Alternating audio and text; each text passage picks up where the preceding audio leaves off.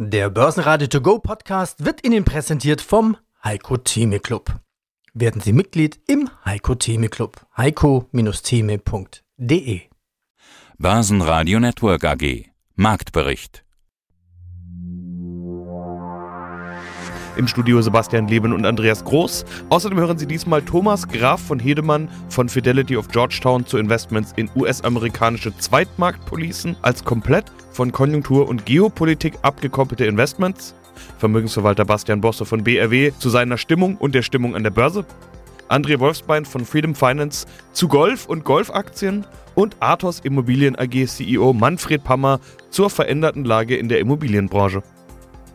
Sie hören Ausschnitte aus Börsenradio-Interviews. Die vollständige Version der Interviews finden Sie auf börsenradio.de oder in der Börsenradio-App. Noch kann die Börse die FED-Sitzung nicht verarbeiten, beziehungsweise die Ergebnisse dort und die Worte von Fed-Chef Jerome Powell. Doch die Nervosität im Vorfeld zeigt sich darin, dass nach dem deutlichen Minus am Dienstag die Käufer am Mittwoch zurückkommen und den DAX plus 0,8% ins Plus heben auf 12.766 Punkte. In Wien eher Abwartehaltung. Der ATX schloss unverändert mit 2870 Punkten, der ATX Total Return mit 6057 Punkten. Noch am Vormittag sah die Laune deutlich schlechter aus. Grund war die Ankündigung Russlands, erstmals seit dem Zweiten Weltkrieg eine Teilmobilmachung anzuordnen und 300.000 Reservisten einzuziehen. Ja, schönen guten Tag. Mein Name ist Thomas von Hedemann. Ich bin Relationship Manager von Fidelity of Georgetown ein amerikanisches Unternehmen, das sich im Bereich US Life Settlement spezialisiert hat. Wir sprechen über wahnsinnig aufregende Zeiten als Investor, Zinsanhebungen, ganz aktuell die Fed im Fokus, Inflation überall, Rezession in Aussicht, Krieg und Geopolitik, Energiekrise und vieles mehr. Und jetzt kommt die Pointe, das alles interessiert Sie als Investor eigentlich nicht. Herr von Hedemann, wie kann das sein? Das kann dadurch sein, wie Sie schon angesprochen haben, natürlich jeder sucht jetzt aufgrund der ganzen Krisen händeringend noch nach lukrativen Investmentmöglichkeiten, Kapitalanlagen, die nicht korrelierend zu den Märkten sind. Und da haben wir uns schon seit Jahrzehnten eigentlich aufgestellt. Sind auch die einzigste Anlageklasse, wenn man so sagen kann, also zumindest was wir jetzt kennen, die auch in der Finanzkrise 2008 performt hat weil wir ein Investment sind, eine Kapitalanlage, die wir dort anbieten, die komplett entkoppelt von diesen ganzen Konjunkturzyklen, Zinsniveau und makroökonomischen Faktoren sind. Und zwar geht es um US-amerikanische Zweitmarktpolicen. Das hört man nicht jeden Tag, da müssen wir jetzt doch ein bisschen erklären, wie funktioniert das und was ist das für ein Markt? Genau, das US Life Settlement ist der Zweitmarkt für US-amerikanische Lebensversicherungspolicen. Das funktioniert relativ einfach. Und zwar, es gibt ein Grundsatzurteil von 1911, das ermöglicht also US-Bürgern ihre Lebensversicherung am freien Markt quasi an Dritte frei zu verkaufen. Das heißt also, eine Lebensversicherung ist dort ein ganz normaler Vermögenswert und kann verkauft werden wie eine Immobilie, wie ein Auto beispielsweise. So. In Amerika, wenn jetzt heutzutage einer die Police nicht mehr benötigt, weil die Beiträge zu hoch sind, weil er Liquidität benötigt oder sagt, okay, ich habe ja meinen Lebensstandard schon abgesichert, ich bin im gewissen Alter, dann kann er diesen Vermögenswert quasi am sogenannten Zweitmarkt über Live Settlement frei verkaufen an interessierte Dritte. Wie kommt man an diese Policen ran? Sie haben jetzt gesagt, der Zweitmarkt. Ist das ein ganz normaler Markt? Funktioniert das wie eine Börse? Muss man dafür irgendwie Spezialist sein? Wie kommen Sie da ran? Genau, das funktioniert quasi ähnlich wie eine Börse. Man könnte auch sagen, wie eBay heutzutage. Die, die interessiert drin sind, machen es natürlich freiwillig, weil sie sagen, okay, ich brauche sie nicht mehr. Ich bin beispielsweise vielleicht krank. Das ist ein Vermögenswert, der sonst eigentlich einen Wert von null hat. Wenn ich die stornieren würde, würde ich quasi diese Versicherung an die Versicherung zurückgeben mit einem kleinen Stornoabschlag. Und der Zweitmarkt bietet also hier die Möglichkeit, diese Police zu aktivieren, einen Wert rauszuholen. Und es funktioniert, wie gesagt, wie eBay, dass ich als Verkäufer, also versicherte Person, dort mir das größtmöglichste Angebot von sogenannten Providern und Brokern anschaue und dementsprechend dann den Zuschlag an den meistbietenden gebe. Wie würde das aussehen? Beispielsweise ein US-Amerikaner hat eine Versicherungspolice im Wert von einer Million US-Dollar. Die möchte jetzt zu Kapital machen. Dort bietet er sie an. Jetzt wird ein entsprechendes Gutachten gemacht. Also die Lebenserwartung wird der versicherten Person angeschaut. Dementsprechend dann ein entsprechendes Angebot gemacht, die es zum Beispiel liegen würde bei 50, 60 Prozent, je nach Lebenserwartung der versicherten Person. Ich nehme jetzt einfach mal ein Beispiel von 500.000 US-Dollar. Dann wird noch angeschaut, wie hoch ist die Lebenserwartung quasi von dem Gutachten. Beispielsweise zehn Jahre. Dann werden die Beiträge auf diese zehn Jahre dementsprechend noch dazu addiert. Und dann hat man einen groben Verkaufspreis, ich sage jetzt einfach mal von rund 570.000 US-Dollar. Das wäre der Kaufpreis. Und das, was das Schöne bei Life Settlement ist, ich weiß jetzt schon garantiert, dass wenn die versicherte Person quasi ablebt, der Kaufinteressent oder derjenige, der die Police gekauft hat, eine garantierte Auszahlung bei Fälligkeit von einer Million US-Dollar erhält. Einen wunderschönen guten Morgen, werter Zuhörer. André Wolfsbein, traditionell im Studio von Börsenradio zu Börsenfrühstück. Heute mit dem besten Mann Sebastian. Hallo Sebastian, guten Morgen. Grüß dich, guten Morgen. Diesmal wirklich Börsenfrühstück. Wir sind früh dran. Ich habe gerade noch schnell einen letzten Schluck Kaffee getrunken. Aber wir sind ja heute sportlich unterwegs. Es geht nämlich um Sport, es geht um Golf. Warum ist Golf so beliebt bei Bankern? Weil man diesen Sport auch mit Handschellen ausüben kann. Kleiner, kleiner Joke am Anfang darf erlaubt sein, würde ich sagen. Aber ist natürlich nur als Witz gemeint, weil ich weiß ja, dass einige unserer Hörer im Golfsport aktiv sind, einige unserer Interviewpartner im Golfsport aktiv sind und du gehörst auch dazu. Ich kenne mich nicht gut aus in dem Sport. André, gib uns doch mal Einblick in die Golfwelt. Ach, in die Golfwelt. Es gibt ja die PGA, dann gibt es die LIV, das ist die Alternativliga im Golfen auch relativ neu von Saudi-Arabien gesponsert. Der LIV steht für römisch Ziffern 54. Mit so vielen Schlägern sollte man diesen Kurs durchlaufen, bestenfalls. Ja, warum Golf? Ich habe ehrlich gesagt wirklich satt, über negativen Sachen zu reden, sei es Russland, Inflation, und äh, ADRs, ja, die russischen ADRs. Von daher heute mal was Entspanntes. Golf als Sektor entwickelt sich ja auch prächtig. Also alleine in Amerika erwartet man im nächsten Jahr einen Umsatz bei den Country Clubs und Kursen, einen Umsatz von äh, sage und schreibe 24,6 Milliarden US-Dollar. Das ist nur in den Staaten drüben. Ich kann aus eigener Erfahrung sagen, dass hier in Berlin es relativ schwierig ist, da ein Golfclub-Mitglied zu werden. Denn entweder muss man da äh, sehr viel Geld bezahlen oder man wartet, bis da tatsächlich jemand ja, stirbt. Ja. Von daher, also ich merke, dass Golf sehr gefragt ist. Es finden auch viele Veranstaltungen. Wir werden auch eine Veranstaltung sponsern jetzt im Oktober, also ein Golfturnier, so ein Charity-Turnier. Die Hälfte der Erlöse, also inklusive Tombola, die Hälfte der Erlöse geht dann an die Ukraine und die andere Hälfte geht dann an eine Einrichtung, die sich mit Integration der Kinder mit Down-Syndrom auseinandersetzt. Also super Sache. Und äh, ja, Golfen macht Spaß. Ist auf jeden Fall schwieriger, als es aussieht. Ja, ja, wie gut bist du denn? Gib doch mal, also erzähl doch mal ein bisschen schlecht. über dein Golf. Ich bin schlecht, ich bin schlecht. Darüber möchte ich jetzt nicht sprechen. Da muss ich jetzt, ähm, um anzuknüpfen an unser letzten Gespräch, dann muss ich meine Reputation jetzt hedgen. da wird die Reputation gehatcht. Du sagst, Golf ist ein großer Markt. Finde ich spannend. Also ich habe Golf, ich kenne mich wenig aus mit Golf. Ich habe vielleicht mal Golf-Kontakt gehabt über Adidas, TaylorMade. Wir wollen ja gleich über Golfaktien sprechen. Das ist auch immer mal so eine Milliarde Umsatz oder sowas, die man da irgendwie sieht. Genau. Was genau, ist es denn genau. für ein Markt? Also was, was, was machen Golffirmen? Geht es da um alles? Geht es da um Golfschläger? Geht es da um Golfmode? Über was für Golfaktien sprechen wir überhaupt? Was stellen die her? Was sind das für Firmen?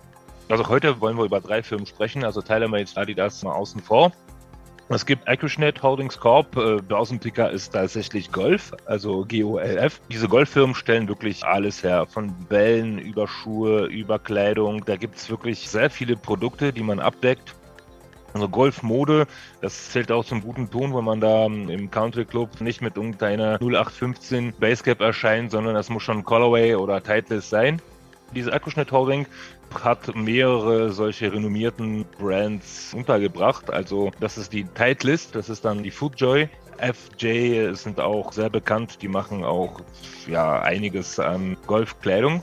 Die Verkäufe bei diesem Holding äh, beliefen sich im ersten Quartal dieses Jahres auf 581 Millionen. Bastian Bosse von der BRW Finanz AG. Herr Bosse, einer meiner Dozenten beim Unterhaltungsradio mahnte, stets gute Laune zu verbreiten. Er sagte, gib deinen Hörern nicht noch einen Grund, sich aufzuhängen. Aber ich finde irgendwo die Grenze zwischen guter Laune und Galgenhumor ist fließend. Wo befindet sich denn Ihr Gemütszustand derzeit?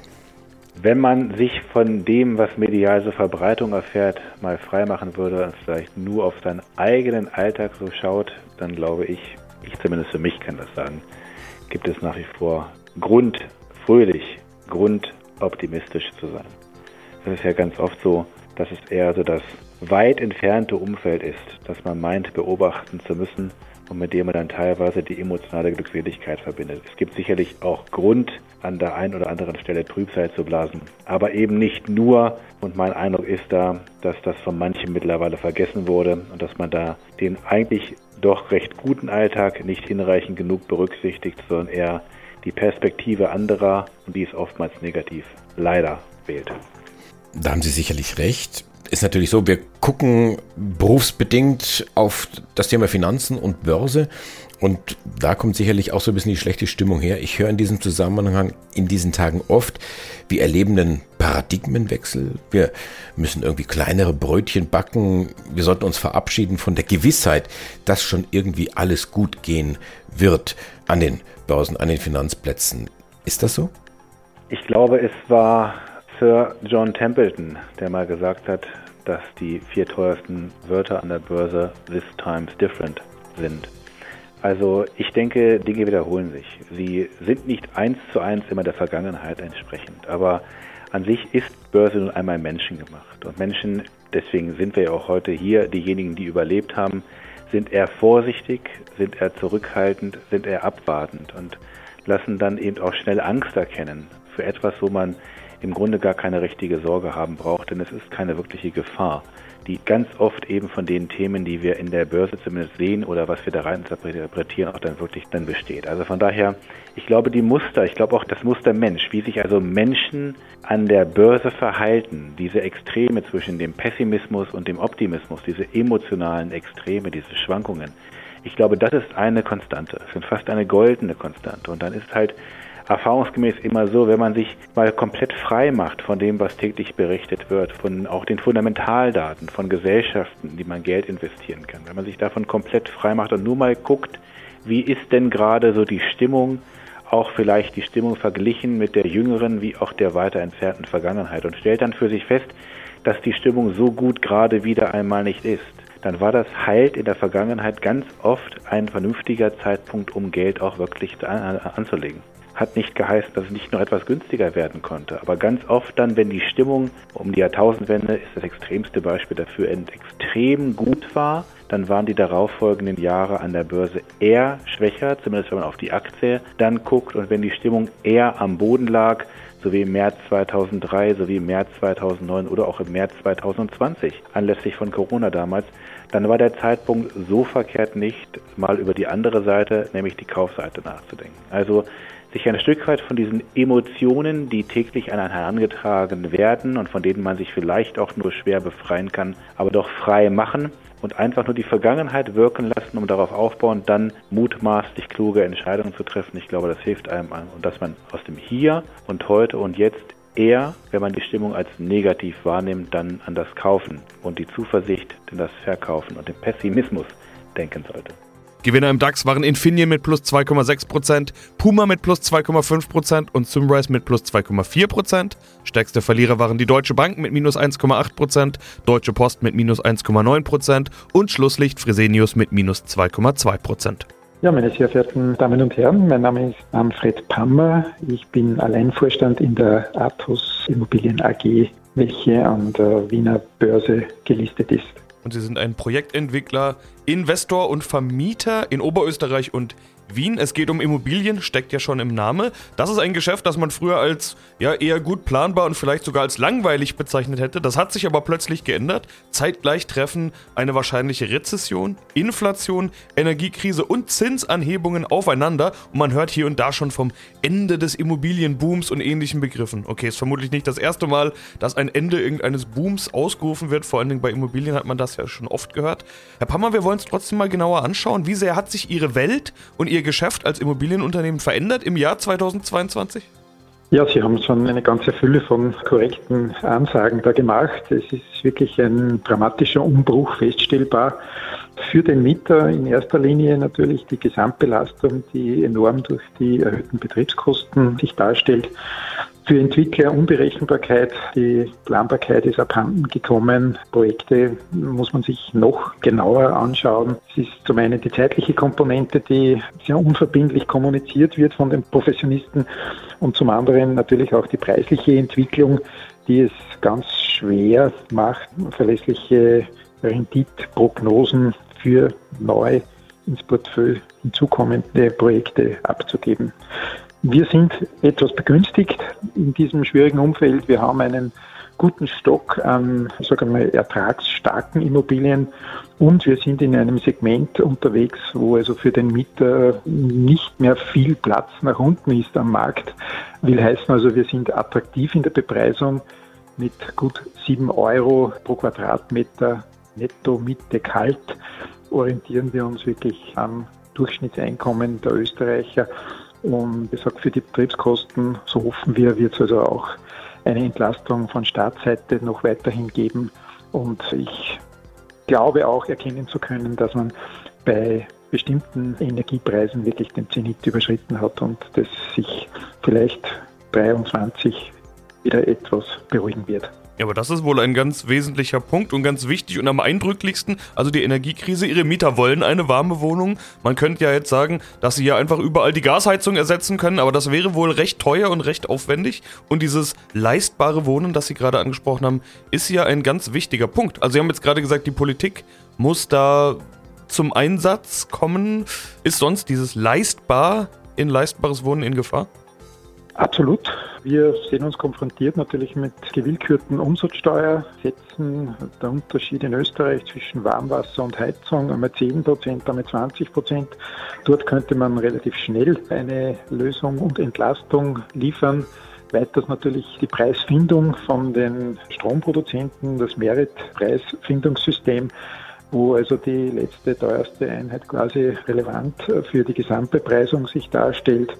Und, und, und fängt bei der Planung an, wo also sage jetzt Stichwort kontrollierte Wohnraumlüftung, wo es nicht unbedingt erforderlich ist, wo Straßenlärm nicht vorhanden ist, bis zu manchmal auch einer Digitalisierungswut, das also alles mit laufenden Kosten, erhöhten Gestehungskosten und natürlich auch dann einhergehend mit einer etwas teureren Vermietung sich nur darstellen lässt für den Eigentümer, für den Investor.